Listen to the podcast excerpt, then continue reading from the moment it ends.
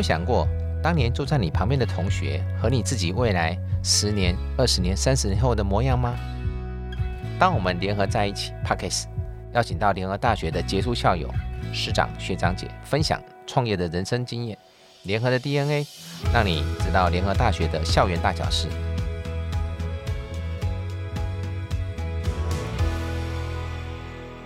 当我们联合在一起，Good things happening。Hello，大家好，我是主持人海山。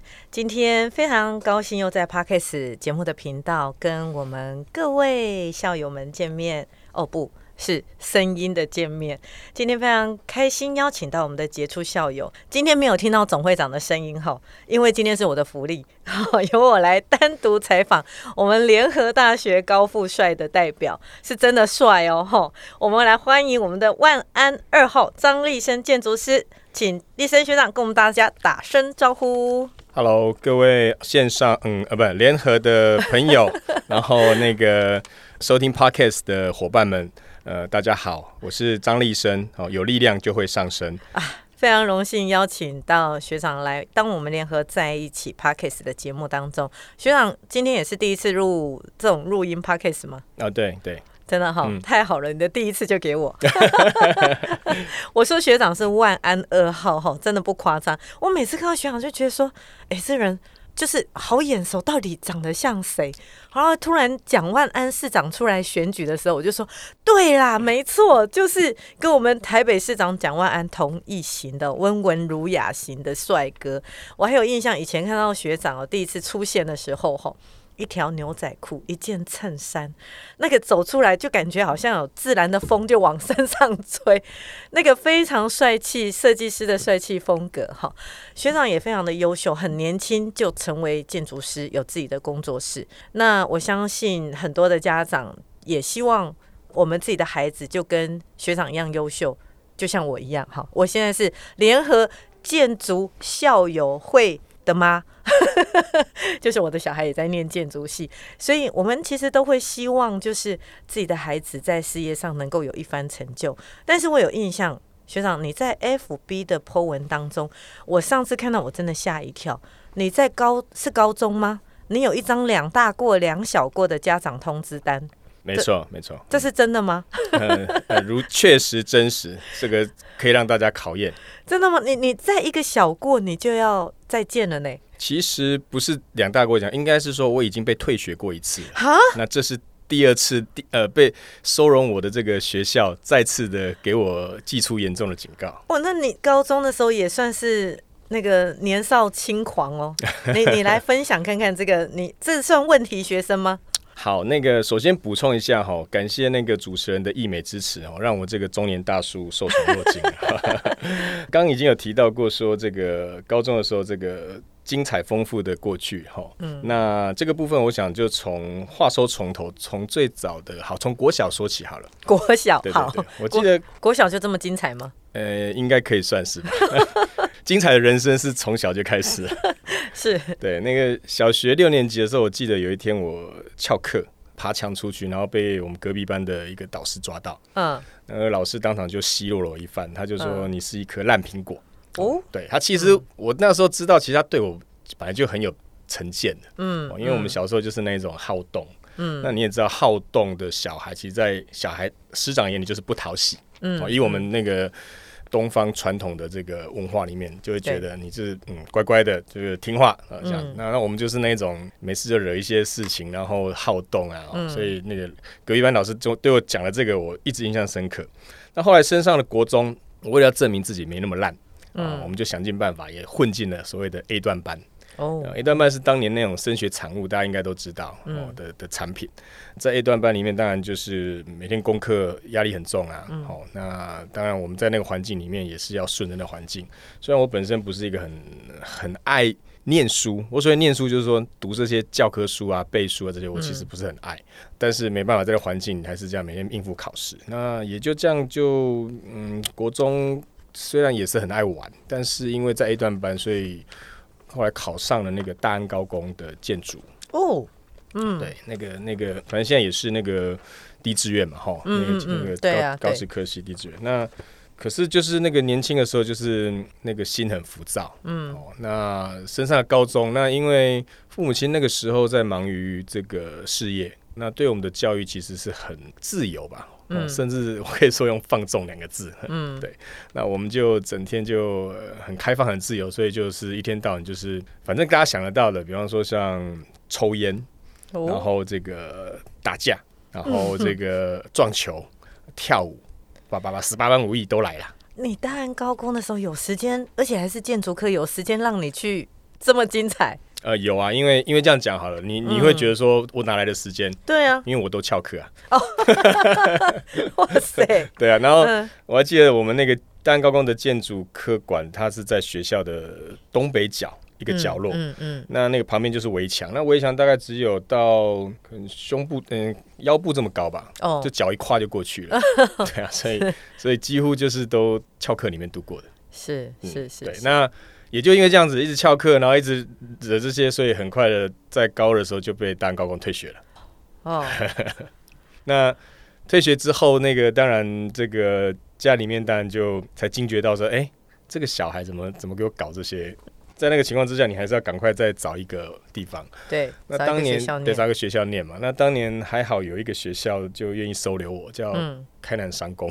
哦，开南啊、对对嗯对，这个大家。就我这年代应该都知道，有所谓的四方三开，东西南北。哎、，东东西南北，然后开南、开平、开明，啊哈就是台北市的七大名校。是。对对对，那可是这边我要替他们这个解释一下，大家都以为这个七大名校的学生很坏，其实不不会。嗯哼，我后来发现，其实他特质是这样，就是说公立学校那个学校基本上对学生是不管的，就放任你。公公立学校就像我刚刚讲的当然高工，是可是你到了私立学校，其实私立学校管得非常的严格。对非常严，非常严格。对，那好，虽然非常严格，所以这个这个，我觉得那个其实学生大概都是年轻气盛啦，是都是那个那个特质。我对说不爱念书，可是事实再次证明，其实不爱念书不是一件绝对不好的事嗯哼，哦，因为他有多的时精力，他可能会去做其他的事情跟发展。也更有创意。嗯，对对对对，好吧，那就讲到看三公，就要讲到两大过两小过这件事。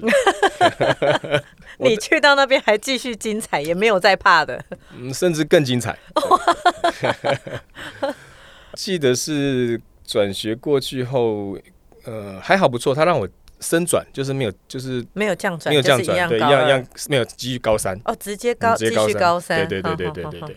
那过去大概入学后半年吧，嗯，哦，然后又因为某个年轻气盛，然后就又打架。这个这次，嗯而且这次打架不是那种定狗机，嗯。而是那种揪中揪了一堆人，嗯嗯嗯，然后在什么地方？在行政院的门口，哇哇，忠孝忠孝东路跟那个 那个那个中山北路口，行政院行政院的行政院的门那个地方转角有个地下道，嗯。然后就在那个地下道里面就揪了一堆人在那叭叭叭叭，OK，然后这个事当然很快就被逮到了，啊，学校就马上把我寄寄出了这个所谓两大过两小过的这个重赏。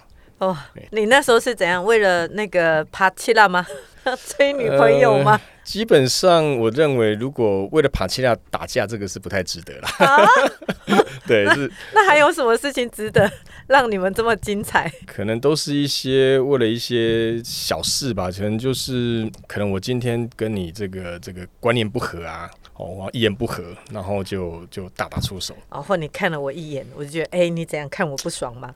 呃 可能年代有点久远了，所以 也记不起来，但是大概就是一些可能现在想起来都是一些芝麻绿豆的小事啊。是，对，那可是你，我知道就是好，那你后来念高中，即使两大过两小过，但是还是毕业了，然后考上联合工专，那时候是工专吗？是呃工商专，工商专，那时候是工商专，是国立的还是私立的？呃进去的时候私立，然后出来的时候国立。哦，所以其实要考上联合也还是不容易吧？我记得那个时候应该，如果以建筑的话，它排名应该也是台北工专吗？台北工专之后，那时候因为它是分类组嘛，我对们我们是土木建筑类组。对那这个建筑里那个类组里面的排名，那时候就是第一就是台北工专，对，第二是高雄，高雄然后，可是是你只能二选一啊，南跟北只能考选择二选一，不是吗？所以我在我我在南我在南北之间我就放弃，我选了一个中部的联合。对，其实那时候我真的是以联合为为首要目标。哦，真的吗？对对，因为第一个应该是说，其实对台北工专可能觉得那个自己评估了一下，可能分数没有把握。嗯哼，哦，嗯那高雄是有机会嗯，哦，可是我对念土木没有兴趣，嗯哼，因为我很清楚那个台北工专它是建筑，对，那高雄是土木。嗯哼，那在这边我跟大家讲，大家可能搞不清楚什么建筑、土木之类的，其实它就是一个专业上的分工。是，那举凡像桥梁啦、嗯哼，啊隧道啦、哦挡土挡土设施啊，这些都是比较偏土木的。那建筑就很直观的，就是它就是建筑物哦。但是建筑物当然它涵盖的范围可以大到，比方说都市设计、是，那景观、对，建筑物，然后建筑里面的室内，是然，后甚至小到呃所谓的平面设计，我觉得都可以在建筑这一个领域里面全部涵盖原来我今天又上了一课。你看，我们外行的就是外行，我一直以为土木的就是盖房子，建筑师就是画图的。哦，原来土木就是属于工程类的一些公共设施的。好，你其实你照你这样，即使很会玩，可是你功课还是很好哎、应该这样讲，我们的底子不太差了。我刚刚讲过，啊我国中就是 A 段班嘛，对所以底子不太差，就是把那个当年可能三年的的那个那个续集的那个东西一直 哦。我这边讲一下，我要非常感谢我在开南的时候遇到一位恩师，嗯哼，那、这个老师她是一位女老师，我到现在都还跟她有联系。哦，真的对对哈，她在那时候他看得出来，我们就是那种年轻气盛、嗯哦，但是。据他这样讲，他说那个时候我就看得出来，你就是一块璞玉，只是外表像石头一样。哎、真的老师很重要。嗯你刚刚说国中老师说你是烂苹果，高中老师说你是璞玉，嗯，哎，让你心情整个心境就不一样吧。呃，对，但是说起来，其实两个都是贵人。你看，说我是烂苹果，我就拼给他看。当我在低潮，就是、呃可能会走偏路的时候，遇到老师说我是璞玉，他激发了我的这个斗志，嗯，对，那个那个荣誉感。那他就让我去参加一些技能竞赛。那从那竞赛里面，我得奖就得到那种成就感，那嗯也就立定了那时候要往建筑这个领域发展的一个志向。啊，对。好所以你高中的时候念建筑，本身也是因为喜欢，可以这么说，因为国中毕业，后来那个在高中的时候，那时候高职要也是可以选科系嘛。。对对。那我们那个年代其实最分数最前面都是电子资讯，对，那结果以我的分数，我是铁定可以上资讯电子的。嗯哼，结果我去填了一个可能在分数排名上比较后面的建筑，嗯，那 大家有点跌破眼镜。那是。我也不知道为什么，可能从小就因为小时候那个家里面前面就有工地，对，然后我就在工地里面玩玩那些沙石啊，干嘛，然后就对那种结构，嗯。然后整个空间，嗯，对，从小就就有一种喜好，不知道为什么。然后我，嗯。所以我就选了自己喜爱。那刚讲呃，你说考试这件事情，其实我因为底子还不差，嗯，那所以在高三那时候去联合，然后再加上老师这样鼓励，对，所以在联考前我就、呃花了一段时间就猛 K 嘛，嗯，对，那其实有一个底子，那再加上猛 K，再加上运气，对，呃，这个所有的条件集合在一起，我好羡慕这种人哦！怎么我们怎么 K 都没有用？那学长，你进入联大之后，嗯。呃，所以你们那时候应该算念三年，对不对？建筑科，呃，对，我们是二年制修业三年，对，二年制修业三年，就像现在大学四年制，但是要修业五年。对，对，你在联合有没有学习到什么基本功，让你觉得就是跟可能你高中建筑科不一样的？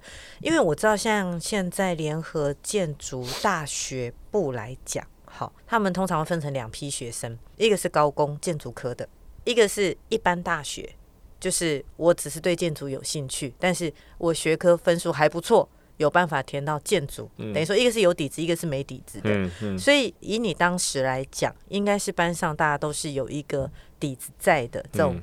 建筑科，好高工建筑科来到联合的。嗯。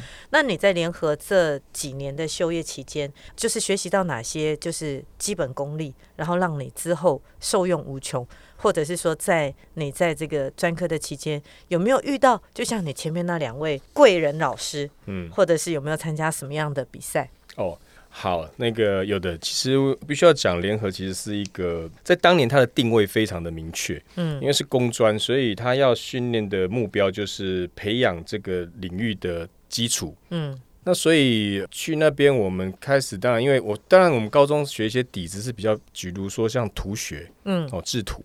对，那这图学个很难呢、嗯，但是这样讲，它再怎么难，它还是有一个你可以依循的标准。是好、那像测量对，哦这些，那或者说结构学这些比嗯较数学、理工类的东西，可是来到联合一样不一样，它多了一个很重要的科目。它每个礼拜占你的这个学分时间最长，就是所谓的建筑设计，对，好。建筑设计，那一整天，一整 一整天，然后那天上完，你回去你还要为了下礼拜的图，对，作业，对，那它跟制图不一样，制图是它我给你一个很明确的东西，你就照着描，或者它有一个标准，照着画，。可是设计它没有一个标准答案。对，哦，当然我这样讲不尽然全对了。其实设计还是有一些它可以依循的的方法跟逻辑。嗯，哦，但是只是说它的这个自由性、弹性度更大。对，那很多人在这边就会遭遇到挫折。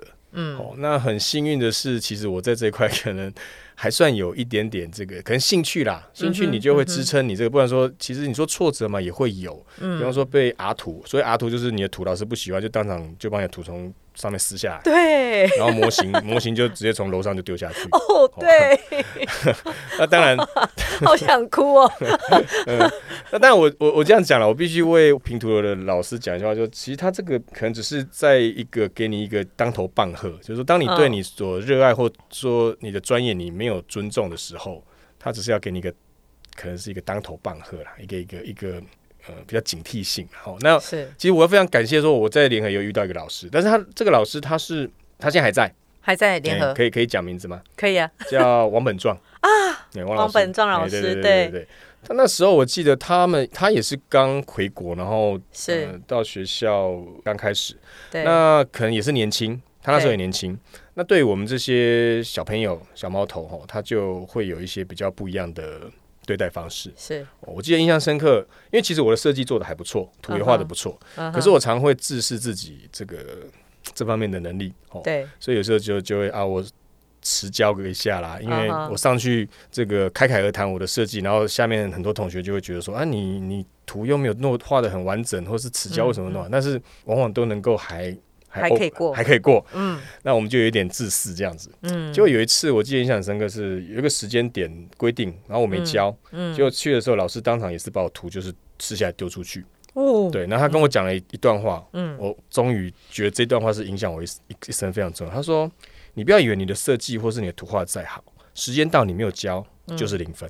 嗯嘿，那这个为什么印象很深刻？因为我们在业界在面对很多工作的时候，其实我们都对知道，其实什么是最好的设计，只要漫无时间限制，一直做下去，就会产生一个更好、越来越好的设计。嗯嗯可是不可能嘛，一定有限制。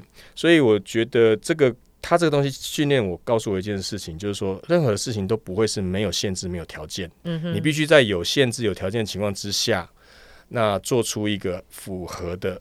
的作品或产品，那才是一个好的设计。不然，其实如果你时间到，你东西没交，就一切都对，都是没没错对，没错对，所以从此以后，我觉得，呃，虽然说做设计这件事情，你必须要很 enjoy，而且花很大气，嗯但是时间的掌控，这些其实也是一个必须要认真思考的问题。嗯对，嗯所以我说我在那边遇到一个，再度遇到一个影响我蛮深刻的老师。嗯，王本壮老师现在还是建筑系的灵魂呢。是是是，对，嗯所以我我真的觉得你这样学长这样讲，我真的就很有感，因为我常常也在跟我的孩子分享，就是说你以后到业界的时候，老师现在给你的这些考验挑战，未来可能都是你的客户，对不对？然后你的消费者，嗯那如果今天你设计出来的东西不是客户所想要的，嗯或者是他所期望的，嗯或者是就像学长你刚刚讲的，我迟交了，我的工程一 delay，哇，或者是每一个都是时间都是成本，嗯，都可以换算成金钱的成本。那学长毕业之后，你一开始就是投入建筑这个工作吗？呃，是的，我呃说起来惭愧也骄傲啦。我嗯出社会大概也只待过一个工作，一个公司，诶唯一的一个也是最后一个，哦，真的吗？就对一个工作一个公司，然后你就自己开工作室了。对，就自己开业了。哦，对，那你是什么时候考上建筑师的？嗯，毕业毕业，而且开业以后过了几年吧，啊、所以呃那时候没有建筑师身份就可以开业了吗？那时候就做一些不需要建筑师 license 的工作，哦比方说室内设计，是，或是纯设计不用签证的。嗯哼，纯设计不用签证的，对，所以你只有第一年待过别人的公司，嗯然后就很勇敢的自己创业开公司，哦、没有没有一年啦，待了四 呃四到五年的哦，时间。四到五年，好好对，好那好其实这也是一个机缘啦。嗯第一个是，其实自己在你在投入第一份工作的时候，其实很重要。嗯那也很幸运，也是遇到一个很好的雇主嗯哼，哦，也是一个建筑师。那他就很愿意将他所知道的跟我分享。那我觉得这个一样回归到认知这件事情。当你对自己的未来有很明确的方向认知的时候，其实态度会不一样。我记得那个之前的那个老板，他他有一次他就跟我讲，呃，比方说我们有一次出去吃饭，嗯然后吃 吃完饭我就跑去付账，嗯哼，然后他就很压抑，他就说啊，你应该是他觉得老板付钱了，你为什么你要付钱对？就我就回他一句话，我说嗯，为什么一定要老板付钱？嗯哼，我们是 partner，我们是伙伴，我们是朋友，嗯我也可以付钱了哈。嗯为什么这样讲？其实就是那一刻，其实我从那一刻开始，我就定义自己说，我不会是永远是你的资源受雇。受雇，对，大家可能这样会，诶，事实也证明，你看到我现在现在已经开业很长一段时间，那跟我有签雇主，他就像朋友一样。啊，对，那在很多的的不管是专业工作上，也都还有合作。哇，好棒好棒。那所以你之后创立的自己的建筑师事务所，嗯，还有静维对室内装修公司。是那你当初怎么会想到要把建筑跟这个室内装修结合在一起？OK，就诚如我刚刚讲的，其实一开始我是先从室内。对那室内这个事情，其实是我刚刚有讲嘛，它第一个它不需要签证。对。那第二个是，其实这样讲，室内设计不用签证吗？嗯现在不是也是有室内设计的考照，对不对？是不是有？有应该是说这个有这样子的一个制度跟规划，但是在目前还没有有在实行，但是呃有一些大规模的嗯，或是公共建筑物，嗯它还是规定你要比方送审，对就要签证。对，那这个小规模的，像家里的呃一般住啦，家，对对对，一般住家这种就对对对对就还好。对对，而且当年我那个时候可能还没有还没有很证照化或是是法规化是。那当然，是是后来为什么会推这个？我觉得也必须啦，因为就是那个发生一些公安事件，哦，所以政府就注意到这一块就是一些材料上面的使用，还是得必须材料啦、结构。哦，对，我好像看过好多那个在为了空间，然后嗯会把一些主墙打掉，然后反而去造成一些那个结构，对结构上面的危害，对不对对？对对。第一个其实室内为什么它本来就是建筑的一环，对，只是后来因为所谓的专业分工，是哦，所以说它它必然就走出了又另外一个细分。但是在我看来，所以我一直觉得说，其实学建筑是我一生最最棒的选择，哦因为嗯它它的尺度可大可小。那所以第一个我就说，我虽然离开，那当年因为因缘际会一个巧合啦，因为那时候刚好父亲身体不好，嗯，我必须要照顾他，那就把工作辞掉，在家里照顾他的情况之下，嗯，那就开始接接案子，就开始工作室就开始了。好，那后来考上建筑师以后，我就帮将这个室内跟建筑整个整合。嗯哼，那我的想法就是，其实这个跟我们的联合精神一样，我觉得联合这个名字非常棒。嗯。联合联合，所有的事情联合在一起，它产生的效益跟力量就不一样。对，那其实我想要做建筑跟室内，其实我想要做一个所谓的专业整合，嗯哼，因为大家都可以知道，其实专业的人都有一种所谓的专业的傲慢，专业的专业应该像算算自信吧，呃，对于自己专业领域的自信。我觉得那个是可以有自信，但是不要有傲慢。是，那常常我们看到的傲慢，就是比方说室内设计师看到建筑师的图，就常会噼里啪啦批说这个建筑师的平面规划怎么样，很烂呐，哈，这不好弄。可是其实他忽略了，其实里面有很多所谓的法规、是。预算对，哦，然后等等的检的考量，是哦。力学结呃，构、力学结构等，等，对对对。嗯。那建筑师他规划的的东西，必还有就是产品。我们现在看到市面上很多房地产，它它必须要符合大部分人的需求。对，那建筑师看到室内设计画的图，常常就会噼里啪啦啪说啊，这个你看也不懂结构，嗯然后墙乱打，嗯，所以我觉得这之间都其实存隐含着所谓的专业的傲慢，站在自己的角度看别人就是不不对。可是我觉得，因为我有这样的背景，而且我也觉得我们有这样的能力跟机会，所以我想将这个专业整合在一起。嗯就是说，当我们在做建筑的时候，我们就从更细的角度去思考室内的。室内的设计，我举个例子，比方说这个呃，大家去买房子会去看样品屋吧？对，这个样品屋就好看而已。嗯可是当你租到里面去，实用你的，你的实用实用，我举个很简单的例子，比方说你今天想要插个插头，对，这个地方你找不到你要插头，你还要去搞一个延长线，对，那这时候你就会噼里啪啦开，就会觉得这个设计者怎么都没有替你着想。嗯那这东西到底是建筑阶段应该就要想，还是室内设计阶段要想？我觉得都要。嗯如果你在建筑阶段，你就把这些都扛进去，其实后面的室内其实就比较少这样的问题。是。那室内呢，你也应该在室内设计阶段思考到很多建筑的面向哦，比方说这个呃它的动线、它的采光，嗯。哦，而不是只是单纯从大家可能以为会觉得说室内就是做做那些美美的装饰。对。哦，其实我们一直在强调，其实室内不是做一个装饰，它是在做一个室内的空间，所以在国外甚至把室内称之为室内建筑师哦哦，嗯对，呃，也就是说，其实从建筑的角度来看这样的事情。哇，好棒！我觉得今天哦，真的又让我学习到非常的多。那学长，你在创业的时期有没有遇过什么样的困难或是挫折，让你印象最深刻的？困难或挫折哦，其实讲起来还算蛮蛮幸运的。其实没有很大的困难跟挫折，唯一就是可能年轻又很早就开业了嘛，三十二岁吧。哦，哦，三十那二岁，三十二岁，对，嗯那一直到现在中年大叔了。那刚开业就是年轻，然后你知道吗？就年一样，跟我那个从小的个性一样，年轻气盛，是所以也是自私的专业。所以有些时候就是。不管跟业主啦，嗯哼，跟这个我们有些会有一些所谓的协力商等等之间就会年轻气盛嘛。嗯我甚至我坦白，我我还拍过业主的桌子，哦，就说好了不干了，你不会跟人家打架吧？打啊不会啊 打架还好，以前年轻的时候已经打的够多了，已经对对对打完了对。但是那个 那个自傲啊，那那个气势还是这样，就是呃，所以我觉得说专业的人都会有一种这种自傲自信。对，啊，我觉得说，诶，我我自视的专业，我有什么不对？嗯，那所以曾经也拍桌子啊，可是后来现在回想起来，其实呃有些事情其实我们目标目标达到，但是方法可以迂回一点，不需要这么、嗯这么这么直接。对。其，实慢慢的年纪大了以后，我们讲说那个年轻的时候哈，嗯。很喜欢论对错，嗯嗯，可是当我们成年之后，我们论的就是是非了，或者嗯得失，应该讲得失。是，对，所以我觉得就是像学长这样讲，年轻开业有他的憧憬跟热情，但是我们慢慢的到你还看不出来是中年大叔啦，谢谢谢谢。嗯相对您的思想跟思考也比较成熟了。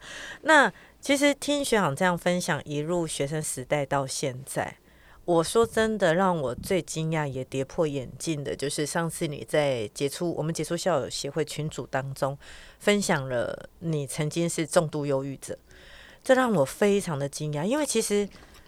我有发现学长失踪很多年，因为以前在参与校友会的活动的时候，其实学长也都是常客，也很嗯常见到哈、就是看到你台北台北分会或者台北下来哦，就是反正就是帅就对了，我们就是很喜欢看到你，然后学长也风趣幽默，嗯。然后突然就消失了很多很多很多年，嗯。一直到我记得是今年还是去年，嗯。突然看到你出现了，我想哇，立生学长回来了，你这两年到底去了哪哪里？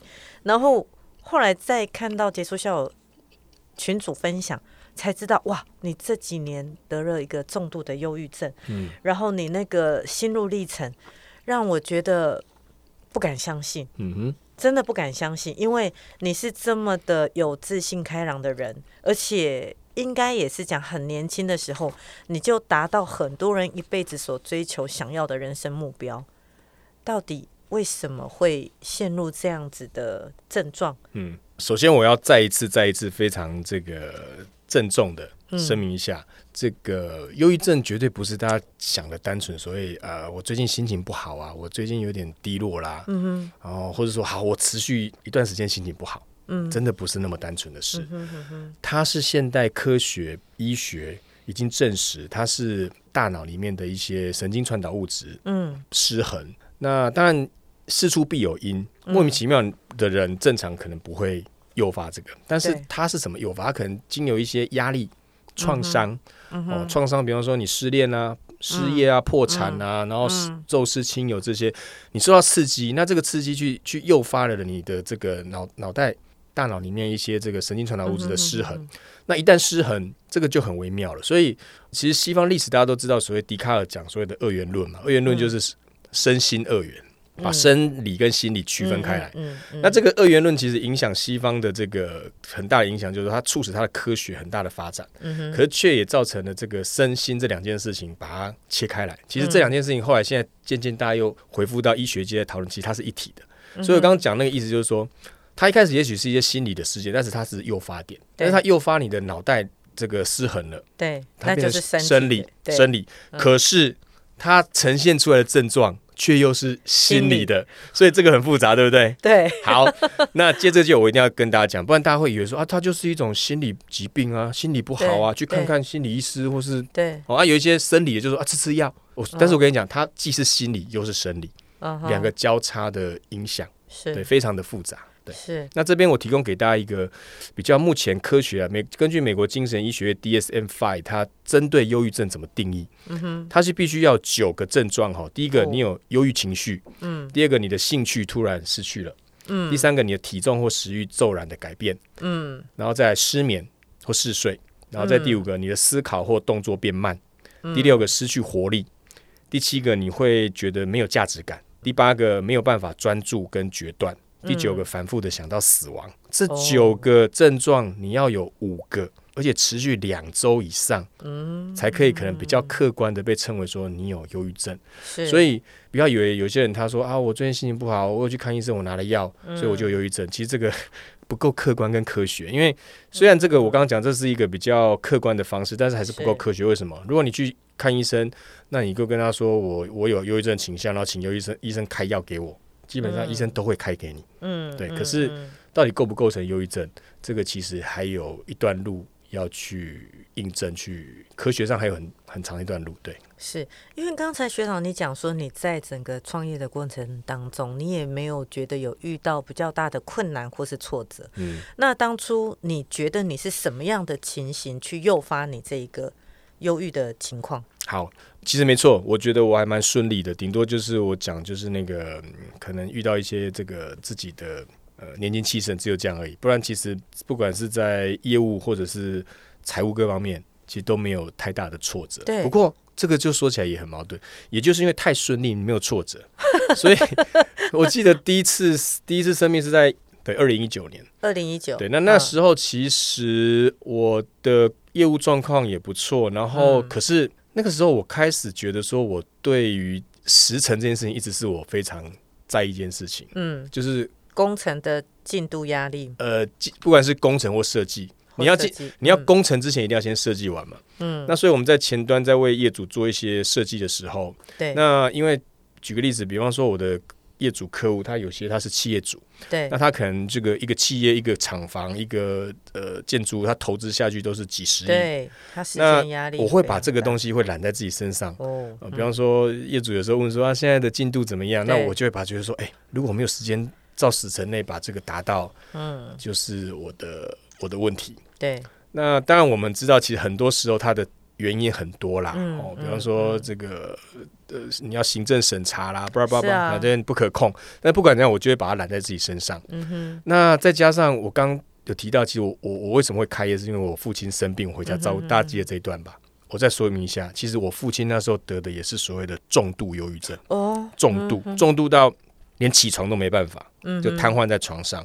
父亲有这样子，然后再加上我的姑姑、嗯我的姐姐都是会家族遗传吗？哦，会会会，这个对医学医学证实，但是因为现在医学对这一块，就是因为它没有很，它只能从这个，比方说一些数据对，哦，但是它不像这个，我们举个例子，你今天有心脏病，嗯。有什么这个内脏对。切开来，然后去做化验协议，就可以得到数值嘛，哈。对，但是忧郁症没办法，它可只可以从一些统计，哦，比就像你刚刚讲的平凉，呃对评量，嗯，那或者是说，哎，这个根据这些年来这些德国人你们家族史，哎，去推断，确实他有非常大的遗传。所以他没办法抽血知道你有忧郁症。哎、我我希望那一天赶快到来，真的，真的，真的，真的，他会造福非常多人。这哦，对对对对对对，对。哇！所以你刚才这样讲，爸爸这种情形，就让我想到，好像李文 Coco 那时候也几乎都是重度忧郁，然后躺在床上，没有办法吃东西，对。然后没有办法正常面对，然后他也是在荧光幕面前，哦，可以说也是我的偶像，我们大概同一个年代，这么光鲜亮丽的人，真的当时他发生自杀这样的事情，也是震惊全世界，可以说是震惊全世界。嗯哼，那当然也很多人开始在发现这个问题跟正视这个问题，所以学长有没有一个建议，就是比如比如说，就像我们这样好了，就是你当你面对真的有一个心理疾病或者是忧郁症的人，我们有没有什么是不可以去 touch 或者不可以去刺激到他的言语或者是话？其实我觉得这样讲啦，就是说。我虽然那那时候得了两次忧郁症，那因为我我有家族，所以我很快就惊觉到，所以我就立立刻就医。这个是当然是我个人的个人状况，但是每个人条件不一样。是有些人他可能会对这个觉得难以启齿，或者说羞愧。其实我我觉得一点都不必要，因为他就是一个他就是生病。嗯，那你说有没有什么不可以讲？我个人是觉得没有啦。应该是讲说，嗯，如果你家人有忧郁症，应该要怎么样去陪伴他？就像你那时候陪伴爸爸这样。哦。我陪伴爸爸，还有后来我生病的时候，我的太太陪伴我，其实都一样，如出一辙，就是你就是你就是陪在身边。然后，比方说，有可能你说今天会突然的低沉，然后会讲一些很丧气，甚至很对对对，让人听了觉得很很难过，说哎，嗯，我想死。这样话，嗯，那你听到你不用觉得害怕，因为他就只是在。抒发他的现在的的的那个压力跟情绪，那你就是陪伴，就是听，给他支持。那支持可以实质的支持啊。好像有些人他可能生病的时候，他的工作就停摆，对，那是不是需要经济上的支持？对，那他想出去走走走走跑步，你就陪，对。但是就是不要在旁边说啊，你就你就出去走走，这个没什么啦，看开一点啦，这个这没什么。其实真的不是那么简单，因为你刚刚提到李文，我相信。他是一个这么开朗的人，对，就像我也一样，大家的印象里面一定是有，对啊，对啊，所以 再记住一次，那个忧郁症绝对不是忧郁的人得的病，他是得了以后呈现出来的状况很忧郁，是，你们去想一下。那我再举个举一个人，大家可能知道，那个网红有一个叫阿迪，哦，对，阿迪，阿迪也曾经大概一年多的时间，是，也是中度忧郁，哦，对，对他他自己在那个那个他的。YouTube 上面也有分享，大家也可以去去搜寻一下，就可以看得到。对他也是一个，你看非常阳光啊。对啊，对啊，对啊。所以我们再次讲，绝对不是忧郁的人得忧郁症，是得了忧郁症也会让很阳光的人变得呈现出来的样子很忧郁。嗯，对。那他想，我想，但是我不能，就是说我每天早上起来，我想要今天快乐起来，我要真，但是我就是办不到。嗯，他就一直持续的低迷这样子。嗯，对，所以。嗯，我觉得接受治疗，然后就正视它，其实没有什么，它就是会过去，而且时间到它就会好。嗯，对，时间到就会好吗？我至少我个人是这样子，对我就我就在生病那段时间，就是虽然我提不起劲工作，然后整个工作半停摆，可是我坚持每天早上起来，因为生病期间你的忧情绪很忧郁，但是你的那个那个叫什么认知不会改变，我不会从一个就是说觉得这个。价值观不会变，是，哎，你只是会变得很优越，然后觉得对未来觉得很无望，是，哦，是。那所以我每天我还是送小孩上下学，然后这个逼自己做一些运动，是对。那时间到，突然有一天，我是这样讲，你前一天还在忧郁症，然后就有一天晚上睡觉起来，隔天就好了，好，真的这么神奇，真的这么神奇，对对，我我 至少我是这样子啊，这么神奇，对对对。好，OK，我们节目也差不多到了尾声，我们最后。再请立生学长分享一下，呃，比如说你重启的人生，对未来的期许，也给学弟妹或者是正在或许正在经历这种各种压力的朋友，甚至是忧郁症的朋友一些建议。好，再次谢谢那个海山主持人哦，他非常好的这个提问。那其实我觉得生命是如此的短暂，那每个人在这短暂的生命里面，其实就像我刚从小讲到我生病这一段，有高峰有低谷。对，那每个人的历程机遇不同，但是我觉得原理都一样，就是说，当你把握每一个当下，每一个相遇的时候，那其实你会更认真的来面对自己的生命。那我觉得生命的价值不是在于说我们在世的时候赚取了多少物质，嗯，因为那那个千百年，你往后几百年后的历史来看，那都是过往云烟。对，我觉得生命真正的价值是。把自己活成一道光，就像我很喜欢印度诗人泰戈尔他的一段话，嗯，把自己活成一道光，因为你不知道谁会借着你的光走出了黑暗。因为我们人的生命有限，物质有限，但是你的精神，你的这样子影响他人这样子的的的精神，它会永永远远的一代影响一代传续下去。那在这里，呃，希望我自己小小的一些经历哦，嗯能够这个 也有机会可以呃诱发，或者说给有需要的人呃一些呃不管是实质上或者精神上的鼓励。谢谢。是太棒了，把自己活成一道光，快乐做自己。嗯自己一定要活得快乐。对对，谢谢今天立生学长今天节目当中的分享。如果喜欢这一集的话，也欢迎各位学长订阅。当我们联合在一起，Good things happening，祝大家好事会发生。大家下次见，拜拜，拜拜谢谢谢谢谢谢谢谢谢大家谢谢拜拜拜。